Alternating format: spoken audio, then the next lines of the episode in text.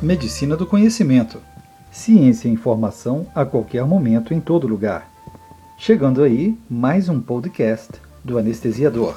Estratégia de manejo de fluido para a cirurgia torácica. Você é conservador ou liberal? A faixa ideal de administração de fluidos em pacientes submetidos à cirurgia de ressecção pulmonar tem sido um tema controverso em anestesia. Há perigos em ambas as extremidades do espectro, liberal ou hiperidratação. Podem levar à lesão pulmonar induzida por fluido, enquanto estratégias conservadoras de manejo de fluido têm um risco de isquemia de órgãos. De acordo com uma revisão de literatura recente, no entanto, os pesquisadores podem estar mais perto de estabelecer limites seguros. A evidência mostrou que a administração de fluidos intraoperatória deve ser a uma taxa de 1 a 2 ml quilhora, mais reposição de perdas sanguíneas, para o Dr. James Loser, professor associado e chefe da anestesia torácica na Universidade de British Columbia, em Vancouver, no Canadá. Além disso, a administração de fluidos global mais que 6 ml quilhora no intraoperatório e a administração de fluidos pelas 24 horas subsequentes, de 20 ml por quilo, devem ser evitados, visto que têm se associado à lesão pulmonar aguda. Esses dados foram apresentados na reunião anual de 2016 da Sociedade de Anestesiologia Cardiovascular. Em vista do crescente reconhecimento de lesão renal aguda e sua morbidade e mortalidade associada em alguns ambientes cirúrgicos, tem havido preocupação significativa se a restrição de fluido irá resultar em danos. Nesse ponto, no entanto, Dr. Luzer acrescentou: não há evidência que este nível de restrição de líquidos provoque lesão renal aguda em pacientes de ressecção pulmonar. Onde está o ponto ideal?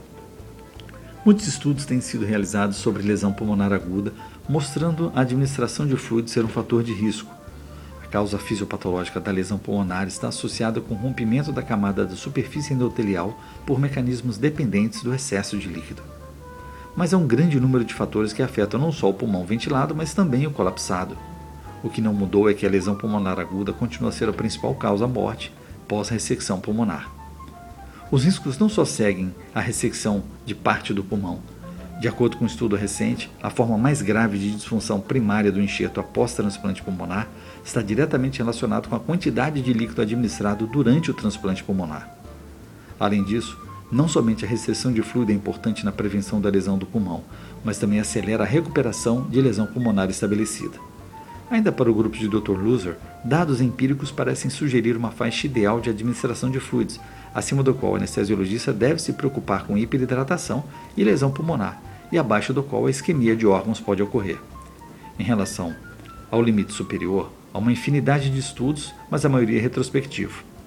Uma análise secundária mostrou uma razão de chances claras de 2,9 vezes maior para fluidos relacionados à lesão pulmonar, e também observou em um estudo de acompanhamento desses pacientes que a ventilação protetora poderia ser eficaz para minimizar a lesão pulmonar aguda relacionada ao excesso de líquidos. Na outra extremidade do espectro, restrição de líquidos aumenta o espectro da má perfusão de órgãos, para Dr. Loser. Uma análise retrospectiva de 1.442 pacientes submetidos à cirurgia torácica encontrou uma incidência de 5,1% de lesão renal aguda. No entanto, em uma análise de subgrupo, olhando para os pacientes que receberam volumes inferiores a 3 ml por quilo hora na cirurgia, não houve nenhuma relação com lesão renal, apesar do volume restritivo. Para o grupo do pesquisador, a certeza é que, na etiologia da lesão pulmonar aguda, o risco aumenta significativamente em algum ponto acima de 6 ml por quilo-hora de hidratação.